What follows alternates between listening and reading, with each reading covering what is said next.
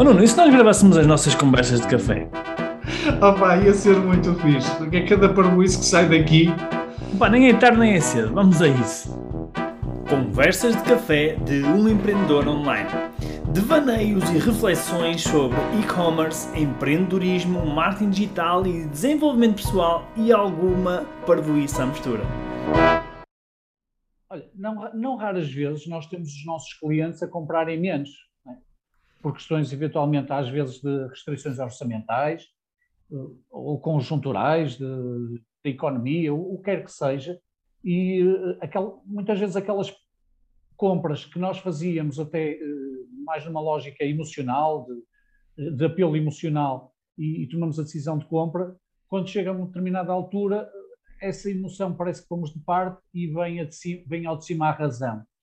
E nestas circunstâncias, quando os nossos clientes estão a comprar menos, o que é que, o que, é que podemos fazer? O que é que devemos uh, focar no sentido de contrariar esta tendência? Sim, eu, eu acho que o que estás a falar também tem a ver com, com o que nós estamos a viver não é? neste momento. Neste momento estamos a viver uma altura de inflação e de subida de preços e, bah, e depois os próprios mídia fazem uma coisa que me chateia muito, não é? Já sabes que eu fico um bocado full com isso, que é um, aquela uh, comunicação do medo, não é? que é a comunicação de está tudo a subir os preços, está tudo mal, é não sei o quê, não sei o que mais. É, toda a gente a falar da mesma coisa, é guerra, é isto, é aquilo, e isso acaba por, eh, por nos condicionar muito as nossas emoções, não é? Condiciona muito o nosso estado emocional. Uh, é por isso que eu em casa aqui não vejo, praticamente não vejo notícias, não ligo a televisão, é raro ir a sites de notícias, pá, não, é mesmo uma forma de eu me condicionar a não, a, a não, a não ser influenciado por isso, ok? No entanto, não Mas vou a ser top... é que os nossos consumidores, os nossos clientes são condicionados por isso, não é?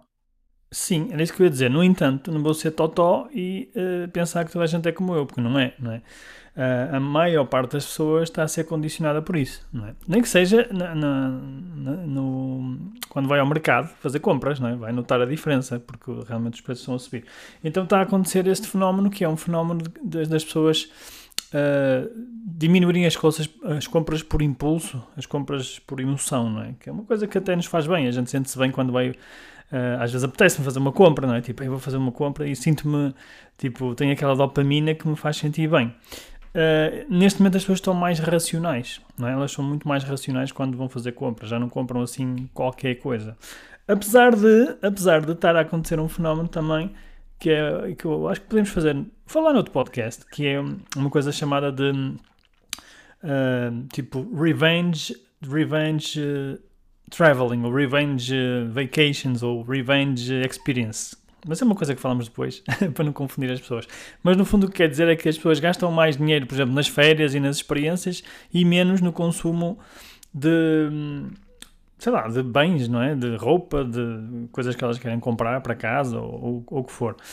Uh, as, as, as, férias e essas experiências quase que começaram a assumir uma necessidade, uma necessidade, básica. É? Ganharam, ganharam prioridade. prioridade. E isto é um fenómeno, mas depois falamos sobre isso. Mas então o que é que acontece? As pessoas estão a comprar com menos emoção, ou seja, estão mais racionais, pensam melhor, fazem mais contas, fazem mais comparações, fazem mais avaliação daquilo que elas vão investir e do retorno do investimento, ou seja, do valor que elas vão receber. E também é importante que as pessoas percebam que quando nós compramos, é, eh, a pessoa está a fazer uma transação em que ela acredita que o valor que vai receber é superior ao que ela está a pagar, ok? Ou seja, eh, nós compramos porque achamos que o valor que vamos receber é superior ao que estamos a pagar. Senão não compramos ok? Então, nós temos que fazer um trabalho mais, mais uh, digamos, mais dedicado, mais, mais, se calhar, mais profundo, mais profissional, quando uh, queremos vender ao cliente. E isso passa por uh, educar as pessoas, não é? obviamente que há negócios que, que permitem mais educação, outros permitem menos educação, mas vamos partir do princípio que nós podemos educar as pessoas sobre aquilo que nós vendemos, não é? Sei lá, se, vou, se a pessoa vai comprar, por exemplo, uma, uma, televisão, provavelmente ela vai ter dúvidas sobre essa compra, não é? Ela não sabe se é a televisão certa, se, se, se é certa, se não é, se, se, vai cumprir aquilo que, é o, que são as expectativas que ela tem ou não, não é? Uh, independente do que ela vai fazer com ela, se ela vai, por exemplo, jogar jogos ou se vai ver filmes ou o que for. Portanto, cabe-nos a nós, enquanto vendedores, nós educarmos as pessoas, nós educarmos sobre qual é que é a melhor escolha, não é? Uh, e quando cabe a nós, cabe-nos a nós enquanto eh, vendedores, ok? E uma das coisas que, que nós também percebemos, aliás, não, isto, este tema surgiu de uma conversa, de uma, de uma notícia que nós, que nós lemos, não é? Uma das coisas que dizia lá é que as pessoas estão mais atentas às recomendações, estão mais atentas a, a ler uh, comentários, reviews de outras pessoas que compram os produtos, não é? Uh, e, e, quando eu falo em educar, isso também faz parte da educação, ou seja, se nós enquanto uh, donos de lojas online não temos a possibilidade das pessoas comentarem os produtos, não, não, não, fomentamos isso, uh, não estimulamos isso, não é? Então nós não vamos poder ter outras pessoas, que são outros clientes, a ajudar os novos clientes a tomar uma decisão. Portanto, para mim tem a ver com educação, tem a ver com informação que a pessoa pode, que a pessoa pode ter. Portanto, e aqui estamos a falar de conteúdos, estamos a falar de uh, temos muito mais atenção a, aos conteúdos da, apresentação dos nossos produtos uh, e não só dos nossos produtos, também da, da, nossa, do nosso site, da nossa loja, ok? E além disso, há coisas que nós podemos fazer que, que muitas vezes uh, eu acho que é por preguiça ou é porque achamos que se calhar não vale a pena, não fazemos, que é criar conteúdos que ajudam as pessoas a decidir. Por exemplo, imagina uma coisa que tão, tão simples como fazer um, um comparativo entre produtos, não é? Uh, comparar entre uma televisão e outra, fazer um guia de compras para ajudar a pessoa a, a fazer uma, uma escolha mais consciente, porque aqui temos que nos lembrar que as pessoas estão menos emocionais, estão mais racionais. Então, o que é que significa para nós? Significa que nós vamos ter que ajudar a, a, as pessoas a tomar decisões, a tomar decisões mais, mais informadas, ok?